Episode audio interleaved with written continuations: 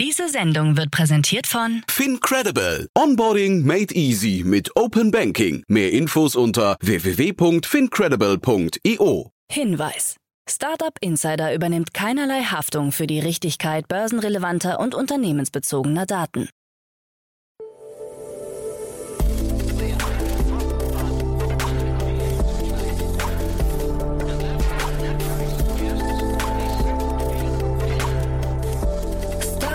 Insider Daily.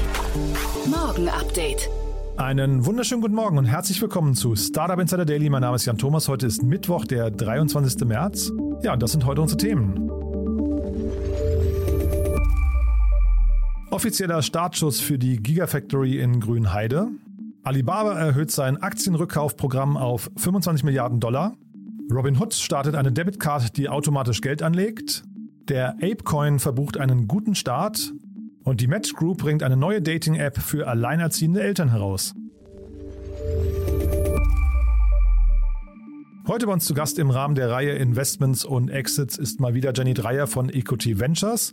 Ja, und wir haben über zwei spannende Themen gesprochen. Das eine ist ein Hardware-Thema, ziemlich interessant. Es ist ein Investment von Equity Ventures selbst. Also ja, total abgefahren, muss ich sagen. Bin sehr gespannt, wie das wird. Und das andere ist ein Thema, das sich an Data Scientists wendet. Da hat gerade Andresen Horowitz investiert und auch Databricks und Snowflake, also zwei Strategen. Ein ziemlich spannendes Segment, das ich persönlich nicht ganz verstanden habe, aber Jenny hat es mir super erklärt. Kommt sofort nach den Nachrichten mit Anna Dressel. Aber wie immer der kurze Hinweis auf die weiteren Folgen. Um 13 Uhr geht es hier weiter mit Patrick Reich. Er ist der CEO von Bonnet und das ist ein Unternehmen aus London, wo unter anderem APX investiert hat, also das gemeinsame Vehikel von Axel Springer und Porsche. Und es haben aber auch investiert Lightspeed und vor allem 20VC. Kennt ihr wahrscheinlich den Podcaster aus London, der mittlerweile auch ein VC ist. Ein sehr abgefahrenes Thema. Es geht um Ladestationen. Es geht um eine Plattform zum Aufladen von Elektrofahrzeugen und die Rundengröße 4,9 Millionen Euro. Ziemlich spannend, kommt wie gesagt um 13 Uhr und um 16 Uhr heißt es wie jeden Mittwoch Vorhang auf für junge Startups. Meine liebe Kollegin Nina Weidenauer stellt ja jede Woche mindestens drei Unternehmen vor, die maximal drei Jahre alt sind und maximal eine Million Euro an Funding eingesammelt haben und so auch dieses Mal. Wie immer sehr unterschiedliche Themen. Es geht um ein Wochenbett-Upgrade. Es geht um das Thema Produktentwicklung und es geht um geprüfte Luxusuhren von offiziellen Händlern. Bin sehr gespannt, wie ihr das findet. Mir macht das immer großen Spaß. Ich versuche ja mal zu erklären, man hört quasi bei den jungen Unternehmen noch das Leuchten in den Augen, weil die halt noch so total euphorisch und so unverbraucht und ja, einfach die Welt erobern möchten. Macht großen Spaß, also einfach mal reinhören, lasst euch da verzaubern. Das, wie gesagt, um 16 Uhr. Damit genug der Ankündigung. Jetzt kommen noch kurz die Verbraucherhinweise und dann kommt eine Adresse mit den Nachrichten und danach dann Jenny Dreier von Equity Ventures.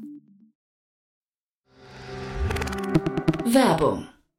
Hi, hier ist Nina, Content Managerin bei Startup Insider. Suchst du deine nächste große berufliche Herausforderung? Dann melde dich bei uns. Wir suchen aktiv nach neuen Teammitgliedern, die Startup Insider zum führenden Informationsmedium der deutschsprachigen Startup-Szene machen wollen. Aktuell suchen wir Sales Manager, Customer Success Manager, Finanzmanager sowie Werkstudenten in den Bereichen Sales, Product und Content. Aber auch wenn keine passende Stelle dabei ist, melde dich trotzdem bei uns. Wir suchen immer nach leidenschaftlichen Menschen, die mit Startup Insider Großes bewegen wollen. Also, um mehr zu erfahren und dich zu bewerben, geh jetzt ganz einfach auf startupinsider.de/slash insider.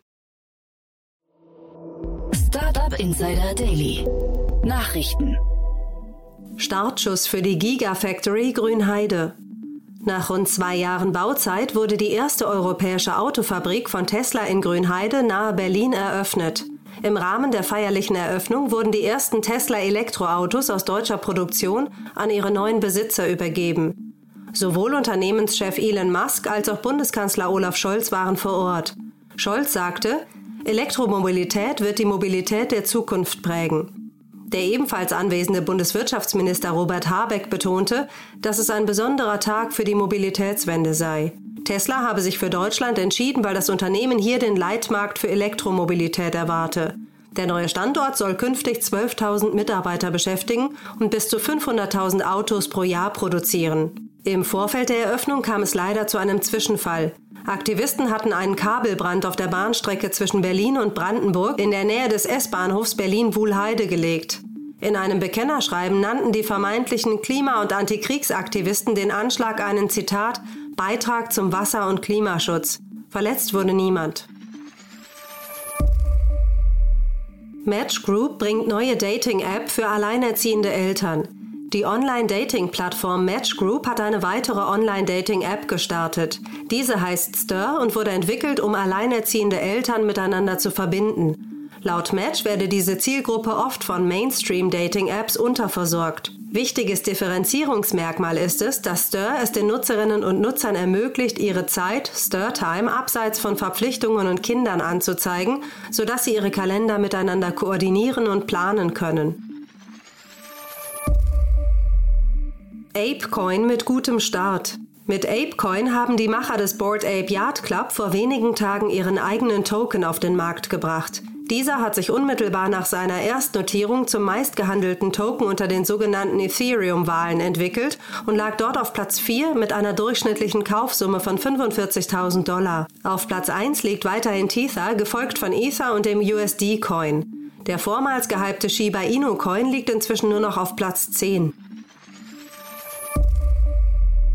Qualcomm mit Investmentfonds fürs Metaverse. Der Chip-Entwickler Qualcomm hat angekündigt, mit dem neuen Vehikel Qualcomm Ventures in Metaverse-Anwendungen zu investieren.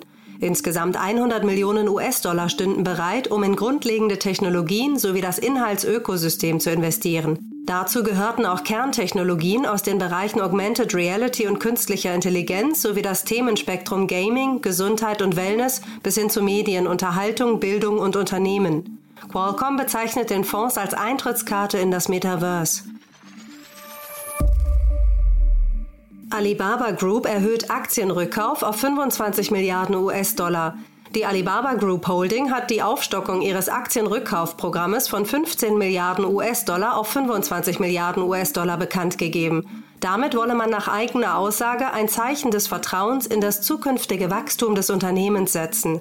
Das Aktienrückkaufprogramm wird für einen Zeitraum von zwei Jahren bis März 2024 gelten. Zeitgleich wurden zwei Personalien verkündet. Börje Eckholm, President und Chief Executive Officer der Ericsson-Gruppe, wird am 31. März 2022 aus dem Aufsichtsrat des Unternehmens ausscheiden, während Wei Jian Chan, Executive Chairman der Investmentgruppe PAG, als unabhängiges Mitglied in den Vorstand des Unternehmens berufen wurde. Robinhood startet Debitkarte, die automatisch Geld anlegt. Der US-Neo-Broker Robinhood hat eine neue Debitkarte vorgestellt. Die sogenannte Cash Card richtet sich vor allem an junge Menschen und soll diese zum Geldanlegen motivieren. Das Besondere, beim Bezahlen können Nutzer automatisch auf den nächsten Dollar aufrunden. Der Differenzbetrag wird dann automatisch in ein Asset ihrer Wahl investiert, also beispielsweise Aktien, ETFs oder Kryptoassets. Zusätzlich belohnt Robinhood das Aufrunden mit einem Bonus von 10 bis 100 Prozent. Bitcoin-Bonds von El Salvador verspäten sich. Wie bereits berichtet, plant El Salvador mit einem Vulcano- oder Bitcoin-Bond eine Milliarde Dollar einzuwerben und damit de facto die Staatsanleihe neu zu erfinden. Diese sollten eigentlich bereits vergangene Woche auf den Markt gehen, verspäten sich jedoch offensichtlich. Finanzminister Alejandro Zelaya erklärte in einem Fernsehinterview, dass die Werkzeuge schon beinahe fertig seien, aber der internationale Kontext noch eine Rolle spiele. Damit spielte er möglicherweise auf den russischen Angriffskrieg gegen die Ukraine an. Medienspekulationen zufolge könnte es aber auch an einer noch fehlenden gesetzlichen Legitimation liegen, die notwendig sei, um den Bond herauszugeben. Diese sei noch nicht an den Kongress gesendet worden. Auch hatten Berichte der Financial Times Fragen aufgeworfen. Demnach würden die Bonds nicht wie bei Staatsanleihen üblich vom Staat selbst herausgegeben, sondern durch das staatliche Energieunternehmen Lageo. Unabhängig all dieser Fragen betonte Finanzminister Alejandro Zelaya, dass man bereits eine Nachfrage für 1,5 Milliarden Dollar für die Staatsanleihe verzeichne und damit deutlich mehr als die anvisierte 1 Milliarde US-Dollar. Weitere Länder könnten dem Beispiel El Salvadors folgen. Nachdem mit El Salvador erstmal ein souveräner Staat Bitcoin als legales Zahlungsmittel adoptieren wird, bringen sich mögliche Nachahmer in Stellung. In den vergangenen Tagen haben sich die Gerüchte, dass Honduras und Malaysia folgen könnten, verdichtet. In beiden Fällen handelt es sich derzeit nur um Spekulationen. Das Magazin Digit News hatte berichtet, dass die Präsidentin Honduras, Xiomara Castro, sich bereits für eine Bitcoin-Adoption ausgesprochen habe. Dabei wird sie wie folgt zitiert. Wir dürfen nicht zulassen, dass El Salvador das einzige Land ist, das der Dollarhegemonie entkommt. Honduras hat das Recht, sich den Ländern der ersten Welt anzunähern. Malaysia ist noch nicht ganz so weit, debattiert das Thema aber im Parlament. Laut Bloomberg hat der stellvertretende Minister für Kommunikation und Multimedia, Sahidi Sainul, die Regierung im Parlament dazu aufgerufen. Malaysia verzeichnet eine relativ hohe Verbreitung von Kryptowährungen. Im Global Crypto Adoption Index von Chainalysis belegte das Land Platz 23, während El Salvador nur auf Platz 89 liegt. Daily Fun Fact Kawasaki präsentiert Roboterziege. Auf der International Robot Exhibition IREX in Tokio hat der vor allem für seine Motorräder bekannte Mischkonzern Kawasaki ein etwas kurioses Projekt vorgestellt.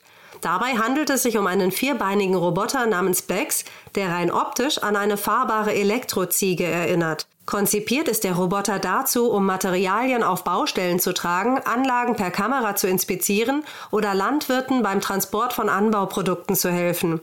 Die Optik kommt nicht von ungefähr. Die Beschaffenheit von Becks ist an Ibex angelehnt, einer Art von Wildziegen, die in Europa, Asien, Nord- wie Südafrika im Gebirge leben. Startup Insider Daily. Kurznachrichten. Ein Kryptobetrüger soll zwischen August 2017 und August 2020 seine mindestens 92 Opfer um insgesamt fast 480.000 Euro betrogen haben. Diesen gegenüber hatte er sich als Miterfinder der Kryptowährung ausgegeben und für Investitionen in Bitcoin geworben, unter anderem auf einem eigenen YouTube-Kanal. Statt das Geld seiner Anleger gewinnbringend zu investieren, hat er es allerdings für sich behalten. Jetzt wurde er am Frankfurter Flughafen festgenommen und sitzt in Untersuchungshaft. Die Zusammenarbeit der Deutschen Telekom mit Vodafone zur Bekämpfung von Funklöchern trägt Früchte. Wie die Firmen am Dienstag gemeinsam mitteilten, seien seit vergangenem Jahr mehr als 2000 sogenannte graue Flecken in den Mobilfunknetzen in Deutschland geschlossen worden. Dies habe man mittels sogenanntem Network Sharing erreicht, wodurch Kunden des jeweils anderen Zugriff auf die eigenen Antennen erhielten. Das erfolgreiche Wiener EdTech-Unternehmen GoStudent expandiert in die USA. Das US-Headquarter des Unicorns wird in Austin, Texas entstehen, wo man in diesem Jahr 130 Mitarbeiter einstellen werde. Bis Ende des Jahres wolle man dann 150.000 gebuchte Lernsessions pro Monat in den USA erreichen. Das Marktpotenzial sei mit mehr als 50 Millionen Schülerinnen und Schülern im Alter von 6 bis 18 Jahren enorm, so eine Unternehmenssprecherin. Im Rahmen eines bundesweiten Aktionstages gegen Hasskriminalität hat die Polizei Wohnungen in 13 Bundesländern durchsucht. Die Aktion richtete sich insgesamt gegen mehr als 100 Beschuldigte, wie das Bundeskriminalamt BKA in Wiesbaden und die Frankfurter Generalstaatsanwaltschaft gemeinsam mitteilten. Dabei erklärte BKA-Präsident Holger Münch, die Meinungsfreiheit stößt an Grenzen, sobald es um Verleumdung, Beleidigung und Bedrohung geht. Wer Hassbotschaften postet, muss damit rechnen, dass danach die Polizei vor der Türe steht. Und das waren die Startup Insider Daily News von Mittwoch, dem 23. März 2022. Startup Insider Daily. Investments und Exits. Cool, ja, ich freue mich wie immer. Jenny Dreier ist hier von Equity Ventures. Hallo Jenny. Hallo Jan. Ich hoffe, dir geht's gut. Und äh, ja, vielleicht bevor wir einsteigen, wie immer nochmal ein kurzer Abriss, wer ihr seid, was ihr macht. Also ich meine, du warst ja schon oft hier zu Gast, aber vielleicht hat's der ein oder andere doch noch nicht gehört. Klar, ich bin Teil des Berliner Investmentteams von Equity Ventures. Wir sind ein Multistage-Fonds, Fokus auf Series A und haben auch schon einige von denen in, äh, in Berlin und in ganz Deutschland gemacht. Wir haben schwedische Wurzeln und ähm, ja, sind ganz breit, auch wenn man sich das deutsche Portfolio anguckt, ähm, thematisch super breit vertreten ähm, von Unternehmen wie, wie Timeless und in Berlin, Wandelbots, ähm, Robotics Company in, in Dresden, die sicherlich viele kennen, Formo in Berlin, äh, Wonder hier in Berlin, Anydesk in, in Stuttgart, also ein ganz breites Portfolio in Deutschland. Mhm. Also wirklich sehr spannend und ich bin ja tatsächlich im Vorfeld jetzt kurz über euer Portfolio nochmal gegangen durch die letzten Investments und habe gesehen, ihr habt ein sehr, sehr spannendes Investment getätigt, finde ich, oder auch ein sehr ungewöhnliches Investment in ein Unternehmen, das heißt Nothing. Lass uns da mal kurz drüber sprechen, weil da bin ich hängen geblieben, habe mich gefragt, was seht ihr da drin? Ja, Nothing sicherlich ähm, ein bisschen ungewöhnlich, wie du schon sagst. Und ähm, auch bei uns wurde da viel drüber diskutiert. cool. ähm, vielleicht eine kurze, kurze Zusammenfassung, was macht Nothing? Nothing wurde in den Medien in den letzten Tagen, ähm, als wir die Runde announced haben, als Gadget Maker ähm, äh, teilweise bezeichnet. Also es ist tatsächlich ein Hersteller von Consumer Electronics. Mhm. Das erste Produkt, was sie jetzt auf den Markt gebracht haben, ist der Ear One, heißt der. Das ist ein kabelloser Kopfhörer. Sehr, sehr cool designt, hat so eine mhm. durchsichtige, eine durchsichtige Verpackung, durchsichtiges Produkt, sieht sehr cool aus. Für einen sehr günstigen Preis, 99 US-Dollar. Und das Ganze ist total carbon neutral produziert. Ähm, also sicherlich ein ungewöhnliches Investment für ein VC, aber eine Company, die wir sehr, sehr spannend fanden. Hm. Ich habe gesehen bei denen auf der Webseite, da gibt es also morgen, das heißt, wir, wir, nehmen ja quasi für die Hörer gestern auf, deswegen muss man sagen, heute um äh, am 23. um 14 Uhr gibt es da ein großes Event. Also wer da noch reinschalten möchte, kann sich das mal anschauen. Da wird wahrscheinlich etwas vorgestellt. Ich weiß es nicht genau. Auf jeden Fall ein großes Livestreaming-Event oder, oder weißt du, was da vorgestellt wird? Ja, da, da, da, muss ich jetzt, ähm, da muss ich jetzt leider passen. Da darf okay. ich jetzt, natürlich nichts zu sagen. Also aber großer ähm, wo, ja. was, was äh, Nothing immer wieder auch kommuniziert hat, ist, sie werden sich weitere Produktkategorien angucken. Und morgen gibt es oder heute gibt es äh, da eine, eine Keynote, ganz Apple-like, äh, wo sie das neue Produkt verkünden. Ja, also großer Countdown auf der Webseite. Aber vielleicht sag noch mal ganz kurz, wenn du sagst, ihr habt das intern diskutiert, weil ich kann mir gar nicht vorstellen, wie man sowas jetzt erfolgreich macht. Ich kann mir natürlich dieses Carbon Neutral, das finde ich natürlich ein, ein, ein super Ansatz. Aber langt das schon, um sich zu differenzieren heutzutage?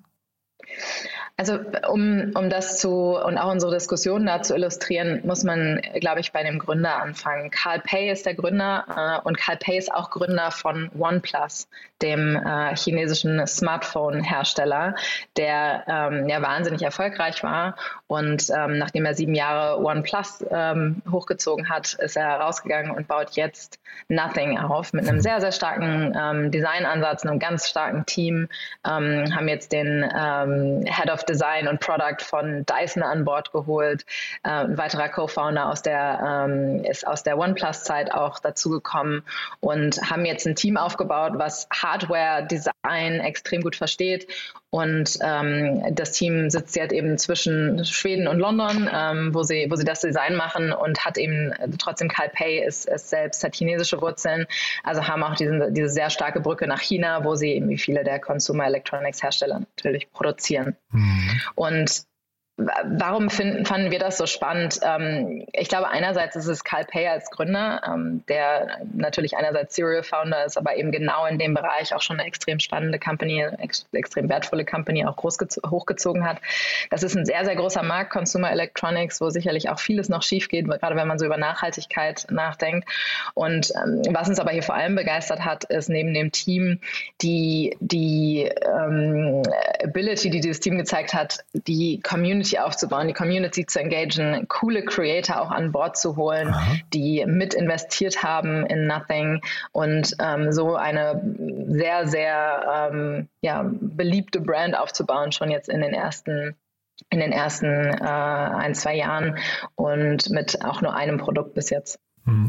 Kann man denn an so, kann man so Parallelen ziehen, zum Beispiel zu Anchor und sowas, also zu solchen äh, anderen Gadget-Herstellern, die im Elektronik-Konsumermarkt unterwegs sind? Ich meine, das ist ja ein Riesenunternehmen, ich glaube 20, 30 Milliarden wert oder sowas. Ne? Ist das so eine Vision, die ihr da habt oder äh, bleibt man hier eher in so, also du kannst jetzt die Key Keynote von morgen nicht vorwegnehmen, aber bleib, bleibt man eher in so einem nischigen Bereich und ähm, also wobei, ich glaube AirPods, wenn man das jetzt mal als Parallel nennt, ist ja auch ein Riesenmarkt, ne? Ja, ich, jetzt habe ich die Statistik leider nicht im Kopf, aber ähm, es gab mal die Statistik, dass AirPods allein schon die, die, die 13 größte ähm, Tech-Company der Welt wäre, allein wenn nur AirPods eine Company an sich wären. Also das ist ein Riesenmarkt mhm. und, ähm, und das ist sicherlich auch das eine, was, was daran so spannend ist.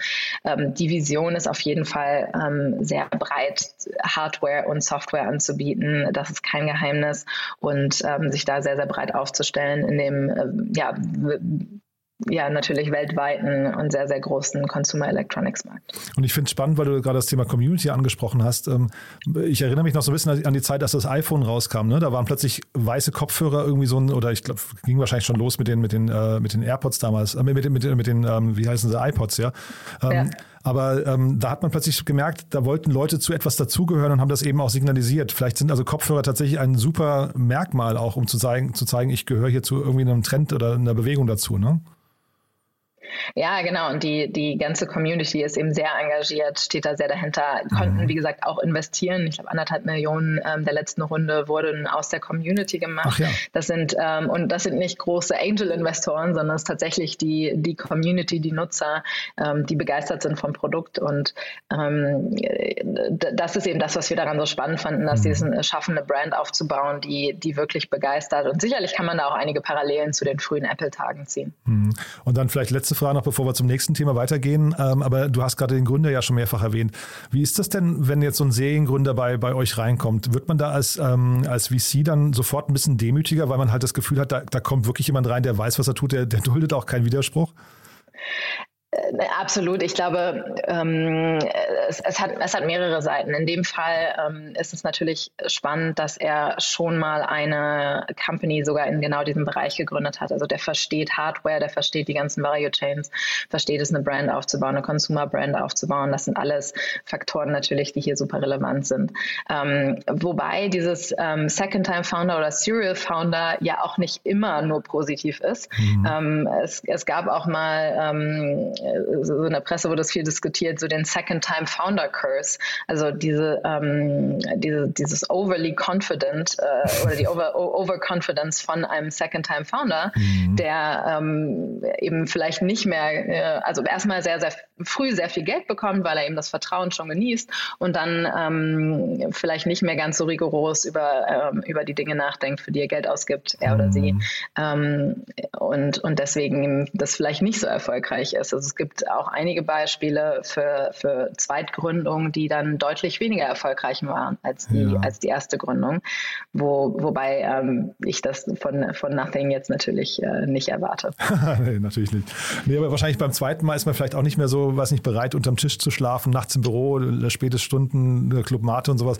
Da ist man vielleicht, wenn man einmal das geschafft hat, vielleicht schon ein bisschen gesettelter auch, ne? Also keine Ahnung. Ja, genau, hat auch schon ein bisschen Geld gemacht, ja. ist da nicht mehr in dem, in dem, in dem berühmten Hustling-Mode, ja, genau. den da viele Early-Stage-Gründer an den ja. Tag legen.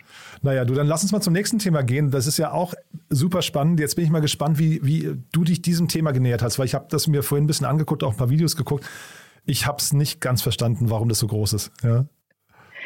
Ja, genau. Wir sprechen über Hex. Hex hat gerade eine 52 Millionen Series B mit äh, Andreessen Horowitz geraced und das nur ein paar Monate nach der, nach der Series A. Also ein ziemlich, ziemlich starkes Wachstum, was hier, was hier vorliegen muss. Ja, genaue Zahlen weiß man nicht, aber ähm, äh, da, da muss definitiv in den Zahlen einiges, einiges richtig laufen, dass sie so eine Runde jetzt raisen. Hex ist eine Data Science Collaboration Plattform. Also es ist eine Plattform, auf der ähm, Data Scientists, aber auch Menschen, die einfach so ähm, ja, sich zwar vielleicht ein bisschen mit Analytics auskennen und damit beschäftigt haben, aber jetzt eben keine reinen Data Scientists sind, ähm, zusammenarbeiten können und Datenanalysen machen können, ähm, wie gesagt, sehr kollaborativ, sehr interaktiv. Und diese Datenanalysen und ähm, die Tools, die, die sie darauf vielleicht bauen, auch anderen Menschen, anderen Mitarbeitern in anderen Teams zur Verfügung zu stellen. Also zum Beispiel kann man darüber ein Dashboard für das Marketing-Team bauen, ähm, und, und das Ganze eben, wie gesagt, sehr interaktiv, sehr kollaborativ für Menschen mit ganz unterschiedlichem Erfahrungslevel ähm, im Bereich Data Science. Mhm. Es ist eine große Runde und ich habe versucht, mir mal irgendwie herzuleiten, wie groß dieser Markt wohl sein kann. Also, weil du sagst gerade, da ist viel Wachstum drin. Ich ich sehe das eher als so einen Nischenmarkt an, aber ist das, also vielleicht, vielleicht kannst du ja mal sagen, wie du diesen Markt begreifst oder um, umreißen würdest, weil ich habe es nicht ganz verstanden, wie gesagt, ja. Ja, da würde ich dir tatsächlich widersprechen, weil ich glaube, jede Organisation ähm, wird heute datengetriebener. Seien es jetzt Sales-Abteilungen, Marketing-Abteilungen, ähm, selbst, selbst Product Departments, ähm, Operations Departments. Ähm, die Verfügbarkeit von Daten ist da und dadurch wird auch viel mehr in einem Unternehmen analysiert und, und Daten eben nutzbar gemacht. Und genau diesen Shift der wird von Hacks möglich gemacht, weil mhm. eben äh, Data Scientists sind ja extrem gefragt. Es gibt viel zu wenige. Da haben wir einen ziemlichen Shortage in dem Bereich, sodass ähm, Hacks eben es, wie gesagt, Menschen auch ermöglicht, die vielleicht keine Data Scientists sind, also ich so vielleicht ganz, ganz solide Access Skills haben, ähm, Dashboards zu bauen, die genau diese Insights bringen, die sonst nur Data Scientists äh, zutage befördern könnten. Mhm. Und äh, das ist meiner Meinung nach ein Riesenmarkt. Mhm. Und durch das Kollaborative ist es ja wahrscheinlich so, dass sie relativ ähm, gut in der Nutzerakquisition auch sind, ne? weil du wahrscheinlich dann eben so ähnlich wie bei anderen SaaS-Tools eben anfängst, andere Nutzer einzuladen und dann beginnen die auch damit zu arbeiten. Ne? Oder weil ich habe ähm, mich tatsächlich gefragt, wie findet man diese Leute oder ist das über, ist das hinterher auch community-driven? Das ist eine gute Frage. Wie genau der Go-to-Market aussieht, ähm, weiß ich gar nicht. Aber genau davon würde ich ausgehen, dass du als Single-User ähm, äh, starten kannst und dann eben die Leute äh, aus deinem Team dazu einlädst, ähm, vielleicht eben ein erstes Dashboard erstellst und das mit ähm, einer anderen Abteilung teilst, die das dann wiederum nutzen. Ähm, ich glaube, da, da, gibt es ganz unterschiedliche Wege auch, um, ähm, um da zu wachsen. Aber scheinbar, scheinbar ja, ähm, schaffen sie das und, äh, und schaffen es eben auch diese, diese Community aufzubauen, mhm. um, um, um schnell, schnell zu wachsen. Und diese runden Struktur, ähm, Andresen Horowitz, und dann sind aber zwei Strategen schon mit dabei. Und da, wenn man die googelt, dann äh, Snowflake und Databricks, dann kommt man sofort auf äh, Snowflake versus Databricks. Das heißt, das sind eigentlich Competitor, ne, wenn ich es richtig verstehe. Ja, das ist ganz spannend. Ähm, dazu kann man auch ähm, noch weitere News der letzten Wochen ähm, hinzuziehen. Und zwar hat Snowflake Streamlit gekauft gekauft für 800 Millionen US-Dollar. Und auch Streamlit ist eine relativ ähnliche Plattform, ähm, die eben auch Databased Apps ähm, ähm, das Bauen von Databased Apps mit dem ähm, sogenannten No-Code, Low-Code-Ansatz ermöglicht. Also da passiert gerade ganz, ganz viel in dem Bereich, mhm. ähm, so dass ich da sehr gespannt bin, was da sonst noch so passiert. So ein bisschen, ähm, ein bisschen ähnlich gibt es in Europa auch DeepNote, ein Team aus Tschechien, die mhm. auch so eine Data Science Plattformen aufbauen. Also da gibt es, da ist sehr, sehr viel Bewegung im Markt gerade.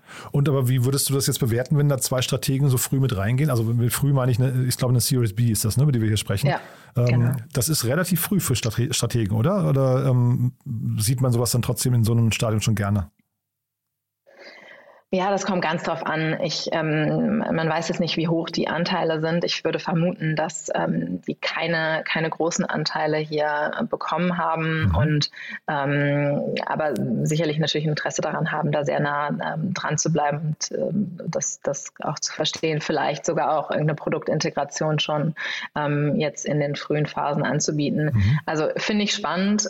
Das genaue, das, das genaue Reasoning dahinter ist mir, ist mir auch nicht klar, aber ich vermute, dass das eher kleinere Tickets sind. Und wenn dann, aber höre ich raus, äh, ist es wahrscheinlich gut, dann, wenn mehrere Strategen mit reinzunehmen. Ne? Also jetzt nicht nur einen und sich dann vielleicht auch schon so einen Exit-Pfad zu verbauen, sondern dann möglicherweise eben so einen Strauß an verschiedenen drin zu haben. Genau, man ähm, möchte sich ja auch die Möglichkeit offen halten mit mehreren Partnern. Also wenn ich jetzt mal davon ausgehe, dass Snowflakes und Databricks auch ähm, als Partner für die Plattform irgendwie in, mhm. in, in Betracht kommen, möchte man natürlich ähm, Offenheit zeigen und dann, wenn dann eher zwei Partner aufzunehmen als nur einen. Ja. Mhm. Es gibt hier in Berlin noch Y42. Ist das auch noch ein bisschen die gleiche Ecke, würdest du sagen? Ich weiß nicht, ob du die gut kennst oder, oder ist das dann, äh, weil du gerade eben Deep Note erwähnt, äh, erwähnt hast, oder ist das dann schon wieder ein anderer Bereich? Nee, das stimmt schon. Das geht auch in die Richtung, ja. Ja, ähm, also das ist aber, glaube ich, kein Investment von euch. Da ne? hatte ich jetzt gar nicht geguckt. Äh, nee, nee, nee ja. genau. Atomico ja. hat da die letzte Runde geleitet. Ach ja. Also ein spannendes Segment auf jeden Fall. Also wie gesagt, ich habe den, den Markt nicht ganz verstanden, aber du hast natürlich total recht. Data äh, ist natürlich jetzt die Basis von allem und wahrscheinlich irgendwie braucht man, da, da werden wahrscheinlich jetzt Infrastrukturen einfach gebaut. Ne? Und ähm, wahrscheinlich werden die, die Claims gerade verteilt. Absolut. Und es wird eben auch demokratisiert, ähm, würde ich sagen. Also eben weg von den zwei Data Scientists in einem Unternehmen, die nur damit arbeiten, hin zu einer breiteren Masse, die sich in, in jedem Unternehmen oder in jeder Organisation mehr mit mit Daten auseinandersetzt. Mhm. Also wer so ein bisschen meine äh, Verwirrung dabei nachvollziehen möchte, muss einfach mal auf die Webseite gehen und sich mal das, da gibt es ein Video, glaube ich, drei, vier Minuten lang von dem, äh, von einem der Gründer, der so ein bisschen erklärt, wie das ganze Tool funktioniert.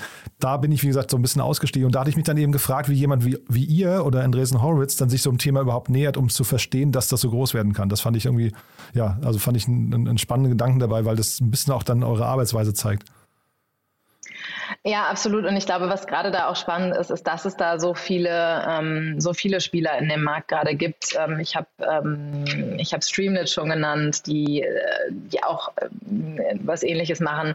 Ähm, und da gibt es noch einige mehr. Also da passiert gerade sehr, sehr viel. Und da ist natürlich die Frage, wer gewinnt, beziehungsweise gibt es dann mehrere, ähm, fokussieren die sich auf unterschiedliche Bereiche, die einen vielleicht eher auf den akademischen Bereich. Ähm, DeepNote ist da, glaube ich, zum Beispiel stärker aktiv, während Hex dann eher in so den klassischen Tech-Startups unterwegs ist. Mhm. Aber ähm, da muss ich auch sagen, habe ich, hab ich auch nicht tief genug in den Markt reingeguckt, um die Fragen beantworten zu können. Nee, aber ich finde es, wie gesagt, super interessant. Äh, ein tolles Thema.